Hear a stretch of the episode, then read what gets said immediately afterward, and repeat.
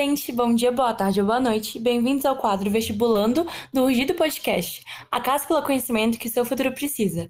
Eu sou a Ana. E eu sou a Carol. E hoje nós estamos aqui com o Igor, aluno da Escola Politécnica da Universidade de São Paulo. Igor, muito obrigada por ter aceitado o nosso convite. Obrigado, Ana. Obrigado, Carol, pelo convite aí para podendo participar aí do Rugido Podcast. Para mim é uma grande honra estar aqui hoje, conversando com vocês e no que eu puder ajudar aí as pessoas que estão prestando vestibular, que precisarem de alguma dica tal, é, para mim é muito, é muito legal, muito importante que possa servir de exemplo para ajudar algumas pessoas aí que queiram realizar seus sonhos. Né? Com certeza, Igor. É, primeiramente, você poderia falar um pouquinho para a gente sobre sua trajetória em 2021, o ano que você estava se preparando para o vestibular? Posso sim. É, bom, em 2021 eu logo depois da pandemia eu resolvi trocar de carreira, né? Eu tinha uma outra carreira em uma outra área completamente diferente, que era a área de comunicação. E eu sempre quis fazer engenharia, sempre tive vontade. É, no começo do ano, na verdade, eu queria prestar nanotecnologia na UFRJ.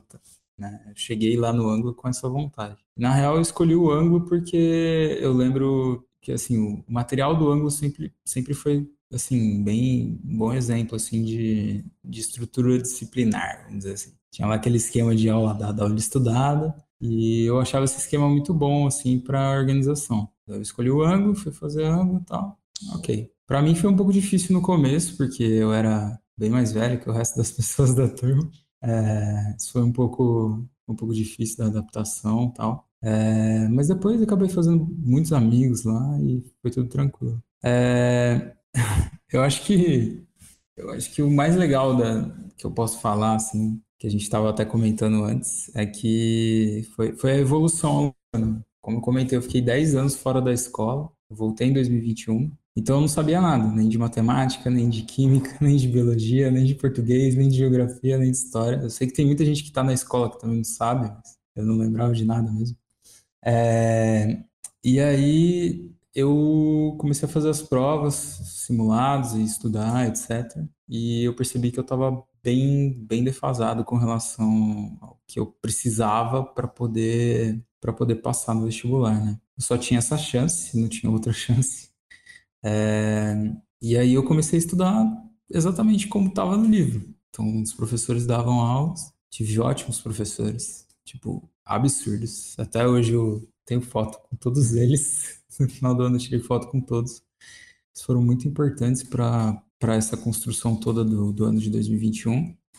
É, e aí eu comecei a fazer exatamente o que o material pediu. Então eu ia lá, pegava lá a tarefa, fazia a tarefa básica, a tarefa a mínima, né? A complementária, desafio, fazia todas. E quando eu não conseguia fazer, eu não sei se ainda tem isso, acho que deve ter, né? Foi, ano passado tal, mas tinha o plural lá que tinha as resoluções dos, dos exercícios mais difíceis, né? E aí, quando eu não conseguia fazer, que acontecia bastante, principalmente no começo, eu recorria ao plural via resolução e, sei lá, fazia mais umas duas vezes o mesmo exercício até entender o que estava acontecendo. É, fui mantendo essa estrutura, eu também, pô, não ficava só bitolado nisso, eu estudava bastante estudava, tipo, sei lá, 40 horas por semana, mais ou menos, fora, fora a aula, né? Mas eu acho que, tipo, o que que eu fazia, assim? Eu tentava, eu tentava ao máximo equilibrar. Então, se eu estudava 5 horas numa segunda-feira, quando dava sete e meia, acho que era esse horário,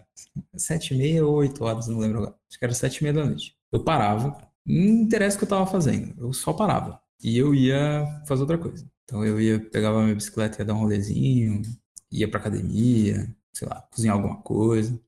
Eu ia fazer outra coisa. Porque muitas vezes eu começava a estudar cansado, né, à tarde e tal. E, e aí eu ia e eu ficava muito empolgado. E aí quando chegava às sete e meia eu estava muito empolgado, estudando algum assunto muito interessante. Mas eu me forçava a parar para descansar. Eu acho que, tipo, isso aí foi, foi essencial. Enfim, e aí eu fui melhorando minhas notas nos simulados. No começo do ano eu tava com umas notas medianas e tal. Fui melhorando, fui melhorando, fui melhorando, melhorando, melhorando. E aí, quando chegou na hora dos vestibulares, consegui passar em todos. Eu fiz. É, passei na USP, passei no Unicamp, passei na Unesp, passei no Enem, passei em todos.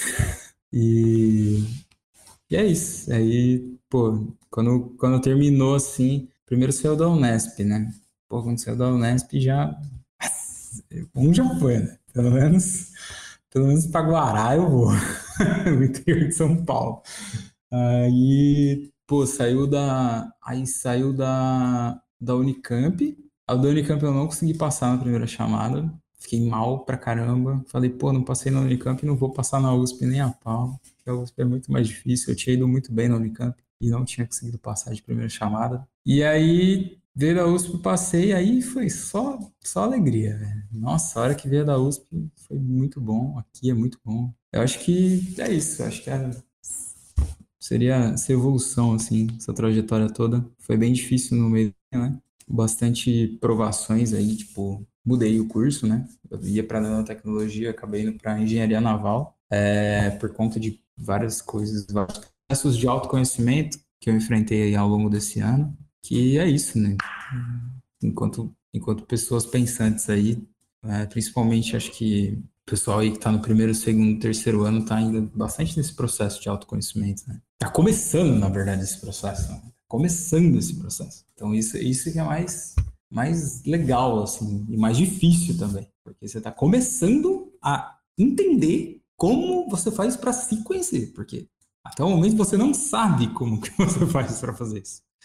Né? Conforme você vai passando os anos, você vai entendendo. Putz, ah, eu sou assim, né? Putz, é verdade. Então, se eu fizer desse jeito, é melhor do que desse jeito. E eu acho que esse processo de introspectivo, de você estar tá ali estudando, de você estar tá ali sozinho, ou sozinha, se concentrando, aquela tarefa, tendo que enfrentar né, pensamentos ali desmotivadores, ou enfim, por algum motivo estão te atrapalhando no seu objetivo, é um processo muito duro, muito árduo e que exige um, uma mente blindada, assim, bem, bem forte. Né? Bom, já falamos sobre os vestibulares, foi dada a largada para os vestibulares de 2022, 2023, e nesse momento o sentimento mais comum é o nervosismo, como você sabe, como você soube lidar com seu, com seu nervosismo? Qual o conselho que você daria para os candidatos que vão prestar os vestibulares para esse ano? Tá, nervosismo é realmente um, é um fator que atrapalha bastante, principalmente na hora da prova, né? É... Bom, uma coisa que me ajudou muito nesse ano também foi, eu falei isso acho que algumas vezes no ângulo quando eu fui lá, que eu escutava muita música antes da prova e antes de simulado e ficava escutando música, eu não ficava conversando muito, nem nada do tipo. Porque às vezes você vai conversar muito, sempre tem aquele pangué, né? Aquele cara chato que, ah, eu estudei não sei quanto. Ah, eu tô sabendo de tudo. Ah, você viu aquilo lá da matéria? Sempre tem. E aí vai ter alguma coisa que você não viu. Tipo, e aí essa pessoa sempre tem essa pessoa, essa pessoa sempre vai te deixar é, muito nervoso. Então eu Pô, colocava uma música ali, uma música mais tranquila, uma coisa que, que me acalmasse, que me deixasse mais, mais zen e tal. E eu tinha, eu ficava repetindo sempre uma mesma frase, assim. Se eu não passar, tá tudo bem. Se eu não passar, tá tudo bem. Se eu não passar, no dia da prova, né? Então, antes da prova, não. Antes da prova, eu tenho que passar, mas no dia da prova, eu ficava repetindo isso. Eu ficava repetindo para mim mesmo que se eu não passar, tá tudo bem, não tem problema. Porque se você se a gente começar a ficar muito nervoso, a gente é, acaba perdendo um pouco do, do nosso foco na hora da prova, da, da, da nossa concentração, porque a gente está nervoso pensando no tempo, pensando nas consequências, pensando em coisas que naquele momento não são importantes. que é importante é a prova.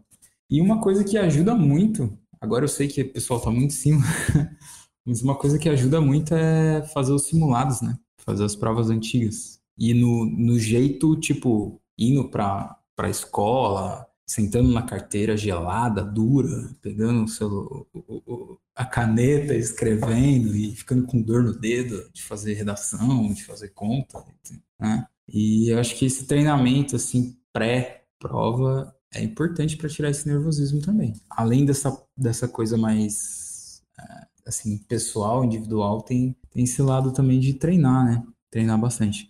Mas agora que está em cima, que está aí, né? Domingo que vem já tem Enem. Eu acho que esse lance de escutar uma música, conversa ali com alguém que você acha que te deixa tranquilo quando você conversa com essa pessoa, não sei, algum familiar, algum amigo, namorado, namorada, conversa com essa pessoa, fala sobre outras coisas, pré, dia antes de prova não é para estudar de jeito nenhum. Eu, antes das provas, eu ia para churrasco com meus amigos.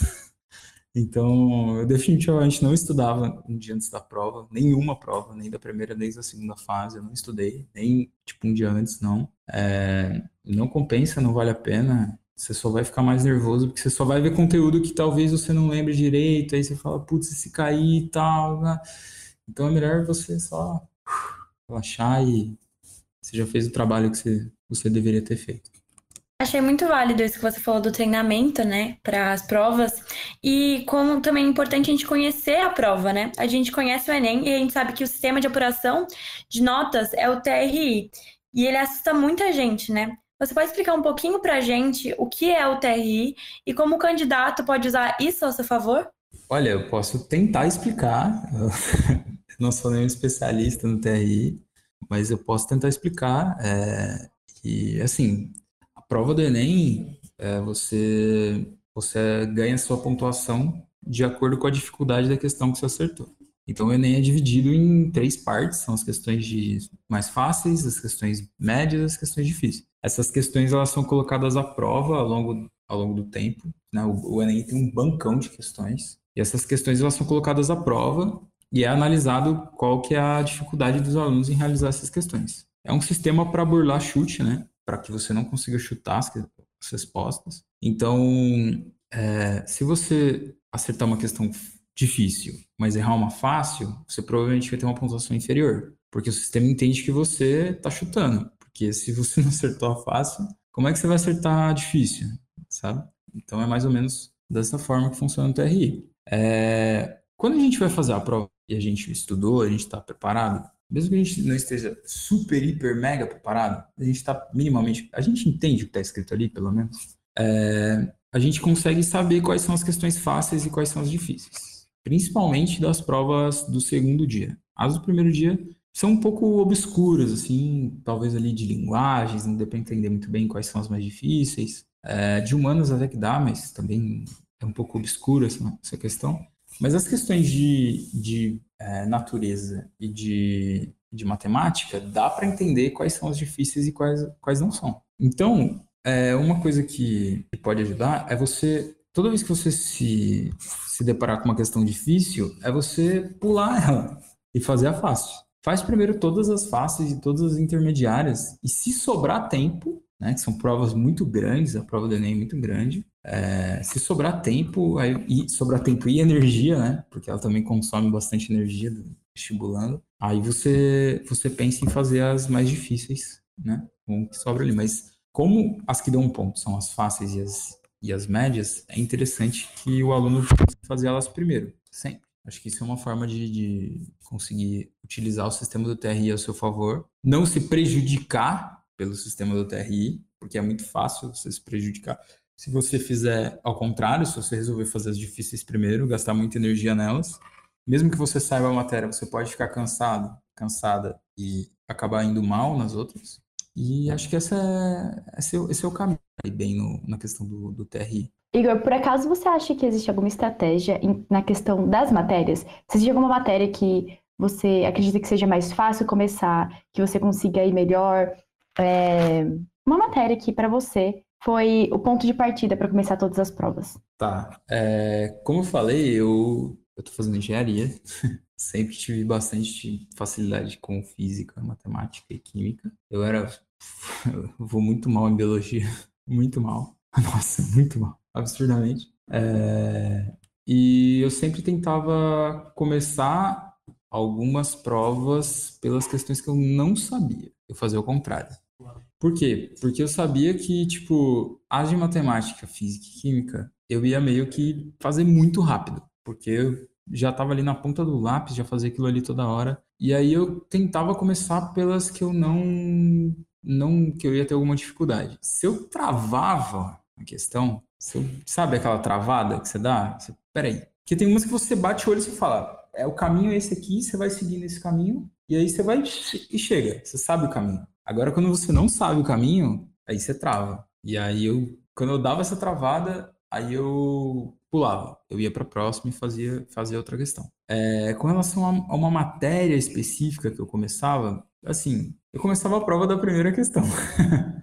começava da primeira e começava a fazer. Aí, se, se rolava essa, esse travamento, eu passava para a próxima questão. Mas eu não sei porquê, é, eu acredito que seja do material mesmo. O material do ângulo é mais difícil que a prova, que as provas é, de FUVEST, Unicamp, Enem, é mais difícil. Então, se você consegue ir bem nas questões que estão disponíveis no material, você consegue ir bem na prova. Você vai ver que é, as questões são mais fáceis, até porque se você faz todas, até aquelas de desafio, que são, são de vestibulares militares, por exemplo, que são vestibulares bem diferentes dos, dos estaduais que a gente tem aqui em São Paulo, ou, ou do federal, que é o Enem, é, você vai ver que as questões são muito complicadas. Então, quando você, né, quando você parte para um, uma prova de FUVEST, Unicamp, você chega lá e fala, nossa, mas isso aqui, pô, é só isso aqui?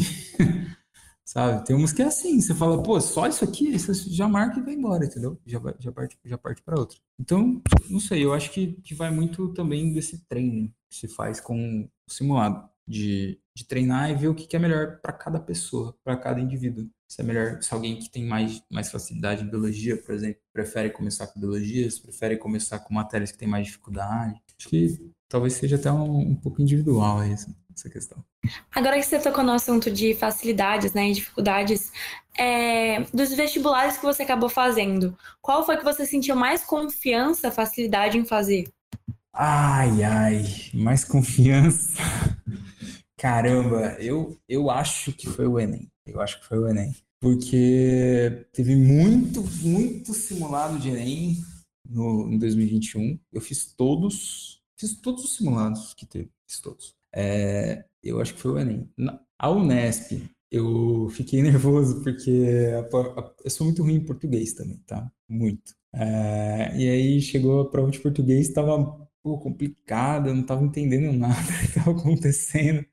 Aí eu fiquei nervoso, aí eu, eu não me senti muito seguro, não. A prova da Unicamp, por mais que eu também não me senti muito seguro, mas eu fui muito bem na prova, mas assim, não estava me sentindo seguro. A FUVEST, que era a que eu queria, tava nervoso pra caramba, muito, absurdamente. É, cheguei, me sentei na prova tremendo, assim, tipo, tremendo, real, assim, e, tipo, olhava pra, pra folha assim e falava, nossa, é agora, é agora. Aí eu lembrava daquela frase, tipo, calma, vão passar tudo bem. E a prova é tão longa que chega uma hora que não tem como você ficar nervoso por tanto tempo, né? Fica 4, 5 horas, chega uma hora que, ah, tá, tudo bem, vai, vamos lá. Já, já meio que passa. É... Mas o Enem, eu acho que eu fui muito confiante porque no, no simulado anterior à prova, eu tinha matado 43 de matemática, 43 de humanas, 43 de biológicas e, tipo, 40 de português. Eu falei, se eu replicar isso aqui na prova, tá tudo certo. Não tem problema nenhum. Eu tinha, eu ido muito bem no simulado. E aí, essa confiança toda do simulado, na hora que eu cheguei na prova, eu falei, tá tranquilo, tá? Estamos em casa aqui, não vai ter problema nenhum. Bom, Igor, é... Nossa, você literalmente tinha todo motivo para estar confiante no Enem, já que você gabaritou a maior parte das questões, foi super bem nos simulados anteriores, e além de ter estudado certinho, tudo bonitinho, aula dada, aula dada, aula estudada, como você disse, você com certeza não tinha nem dúvida de que você iria bem. E sobre o cursinho, durante o cursinho, houve alguma disciplina que te chamou mais atenção, que você mais gostou, que talvez foi aquela disciplina que te destravou para entender o que você queria, para conseguir descobrir que você queria engenharia naval e que tem relação com, com o curso que você está fazendo atualmente? Ou não também? É, tá. Eu não sei se vocês têm aqui, eu não sei se vocês têm a oportunidade, já ouviram falar, mas tem um professor que dá aula no ângulo, não sei se ele dá aula ainda, eu não, não tenho mais o contato dele, ele é formado aqui na Poli, inclusive. É o professor Ponce. Não sei se vocês conhecem ele. Então, o professor Ponce, para mim, ele era puto exemplo, assim absurdo. Então a aula dele era muito boa, né? E ele dava aula de matemática. Eu já gostava de matemática. Com ele dando aula ainda ficava melhor ainda. Nossa, era, era excelente. Ele era muito bom, assim. E, na verdade, assim, pô, se eu for falar, ele foi o, o, caso mais excepcional, assim, porque a aula dele era muito boa. Mas eu acho que, por exemplo, o professor Rodrigo também, não sei se ele ainda. Eu acho que ele não dá mais aula no ângulo, acho que ele, que ele saiu. Ele é de química ele também, pô, foi um baita de um professor, assim, ele dava aula segunda-feira, às 7, 7 e 10 da manhã, tava todo mundo dormindo, só tinha eu acordado na aula, tipo, o único acordado e respondendo perguntas. Ele dava aula praticamente para mim. É, quase uma aula particular. Mas assim, ele foi muito importante, muito, muito, muito, assim, questão de química. Eu eu já gostava um pouco de química, assim, e tal, mas acho que o professor Rodrigo foi, tipo, ele me fez entender química, de verdade. Assim. É, o professor Clayton, de física também, pra caramba. Não, o professor Clayton. O legal do Clayton, cara, é que ele, ele fazia um negócio que era assim: ele, ele, ele faz a mesma coisa que o pessoal aqui da, da Poli faz. Ele bota uma equação. Eu, não sei se vocês vão entender, eu vou tentar explicar. Mas ele coloca uma equação. Quando você faz uma equação, tem uma equação aqui e tem os passos a passo da equação para chegar no resultado. Então, essa parte passo a passo aqui, ela não existe. Corta essa parte. Então, tem a equação e tem meio que o resultado, vamos dizer assim esse passo a passo fica meio que a, a cabo do aluno resolver, né? E o Cleiton, ele faz. É, a maioria dos professores não faz isso. Em terceiro ano, cursinho, etc. O Cleiton, ele pula, ele dá uma pulada, assim. Pelo menos na minha sala ele fazia isso. E eu ficava maluco, maluco, porque eu ficava olhando aquilo, eu falava, meu Deus, o que esse cara tá fazendo? O que que esse cara, o que que ele fez? Aí eu ficava olhando aquilo e ficava assim, não, não, eu tenho que entender, eu tenho que entender o que, que aconteceu. Eu não posso, eu não posso sair daqui sem entender. E eu ficava olhando assim, e era muito doido, porque eu faço umas caretas assim, e o Clayton olhava para mim assim, e falava, pode perguntar. era muito bom. E, e eu lembro até hoje que teve uma aula que, eu, que o Clayton deu de princípio de Arquimedes, de, é, de empuxo. E nessa e empuxo, engenharia naval é empuxo. A gente fica cinco anos estudando empuxo aqui. e aí eu lembro que ele deu essa aula, assim, isso e logo depois saiu a inscrição, assim, para vestibular. Eu olhei assim, falei, hum, naval, legal, naval.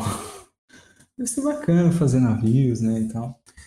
É... E aí foi. Aí eu falei, ok, vamos naval então. É, essa, essa foi uma das aulas que me fez repensar, assim, se eu, se eu queria mesmo o curso que eu queria. Eu já estava em dúvida porque era um curso muito específico, nanotecnologia, é uma cidade perigosa, que é o Rio de Janeiro. É, e aí eu repensei, conversei com um monte de gente da área também, todo mundo falou bem aqui da Poli, falou bem da USP. Mas, pô, eu acho que o Rodrigo, o Dakar também, professor Dakar, o professor Ponce, o professor Clayton, o professor Josias, professor Rodolfo, de português. Eu não prestava muito, muita atenção nas aulas dele, não, mas. É... nós, nós, Rodolfo. Ele me salvou, pô. Se, não, se não fosse ele, eu não teria passado, porque acertei uma questão de junta adverbial lá na segunda fase da, da FUVEST que, que eu acertei por causa dele, por causa da revisão que ele deu. É, pô, entre todos os outros, assim, professores também que, que acho que todos tiveram muito, muito carinho para dar as matérias, mas esses aí foram destaque, né? O professor Clayton, o professor Walter também de física, esses aí mais de. É, grande Walter. Pô, Walter Walter também me ajudou muito. Também dava aula só para mim. Todo mundo dormindo, ele dava aula só para mim e eu, eu ficava ali assistindo a aula dele. É... Mas é isso, acho que essas matérias dele. Nossa, você falando mostrou, tipo, o quanto é importante ter uma base, né? Um, um, para você, tipo, conseguir chegar nos seus objetivos. E agora, mudando um pouquinho de assunto, e para um assunto um pouco mais delicado, mais polêmico, é gabarito. Confere ou não confere? Ou você espera o resultado sair? Não, confere, pelo amor de Deus, confere. Saiu, confere. Não, não tem nem, nem pisca. Só, você fica ali na frente do computador já confere já. É, eu, pelo menos, sou ansioso pra caramba. Eu já quero saber o que, está acontecendo na minha vida, entendeu? Na hora que sai o gabarito, saiu o gabarito, eu já queria saber quanto que, quanto que eu tinha, quanto que eu tinha tirado, se eu tinha ido bem, se eu tinha ido mal, o que, que tinha errado, o que, que eu não tinha. É, porque senão, se ficasse esperando o resultado, eu ia ficar doido. Não ia aguentar de ansiedade. Gente, confere o gabarito, pô. Ainda mais, ainda mais que vocês têm outras provas na frente ainda. Então, vão fazer nem agora, tem outras provas na frente, tem que conferir agora. Porque você confere agora já sabe o que, que você está errando, já conserta para a próxima, já. Tem que conferir na hora o gabarito. Igor, depois de tudo isso que você disse, será que você pode dar alguma dica pra gente? Existe algum curso especial aí na USP, algum curso secreto? Algo que só a USP tem. Seguinte, aqui na USP a gente tem não só um, como dois cursos secretos. São cursos secretos específicos para quem quer ser cientista. Cientista mesmo. O primeiro chama curso de Ciências Moleculares. Só os melhores alunos da USP podem fazer esse curso. Então você presta USP, você passa na USP. Quando você estiver aqui dentro, depois do primeiro semestre, você pode prestar um outro vestibular, fazer um outro processo seletivo, para então entrar nesse curso de Ciências Moleculares, que é um curso só para cientista.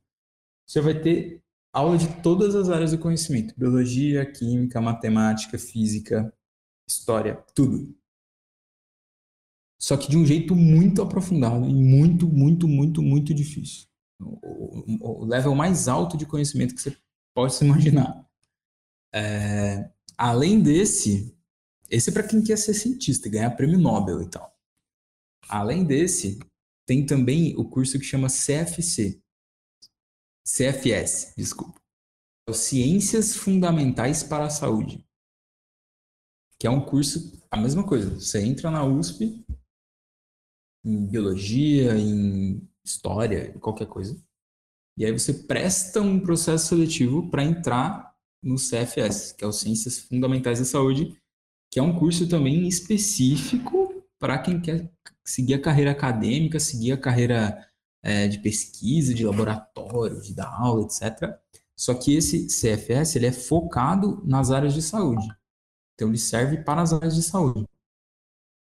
E esses cursos são tão, tão assim, difíceis que a média dos cursos é maior. A média da USP é 5 e a desses cursos...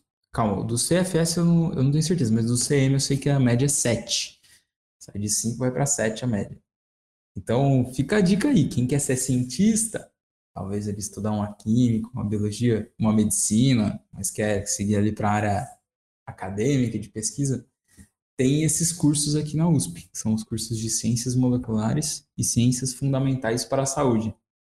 São dois cursos secretos, que a gente fala que é secreto porque não tem no vestibular convencional. E quando você entra aqui, você só descobre mais para frente que existe. É... Mas são, são cursos interessantes aí para quem quer seguir essa área.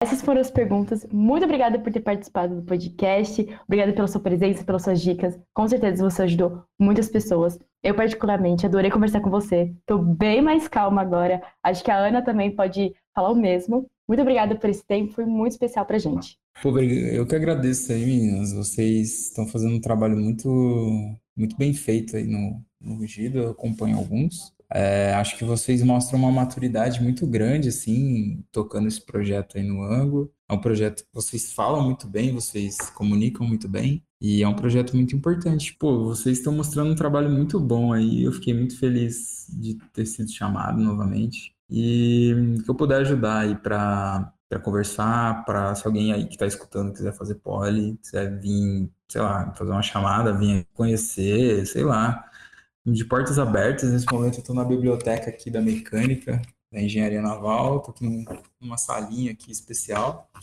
É, fica aí meu apelo para você prestar FUVEST, fazer o USP. Obrigado de novo, meninas. É, se alguém quiser entrar em contato, tem um arroba do Instagram lá, arroba Igor B. Baracal. Igor, novamente, muito obrigada. Foi uma honra ficar sabendo da sua experiência e eu tenho certeza que os ouvintes desse podcast vão utilizar esse conhecimento para suas experiências com o vestibular, né? E esse foi o Rugido Podcast de hoje. Se você quiser ficar por dentro do que acontece diariamente do Rugido, fique ligado nas, nas nossas redes sociais, arroba Rugido Podcast. Até a próxima.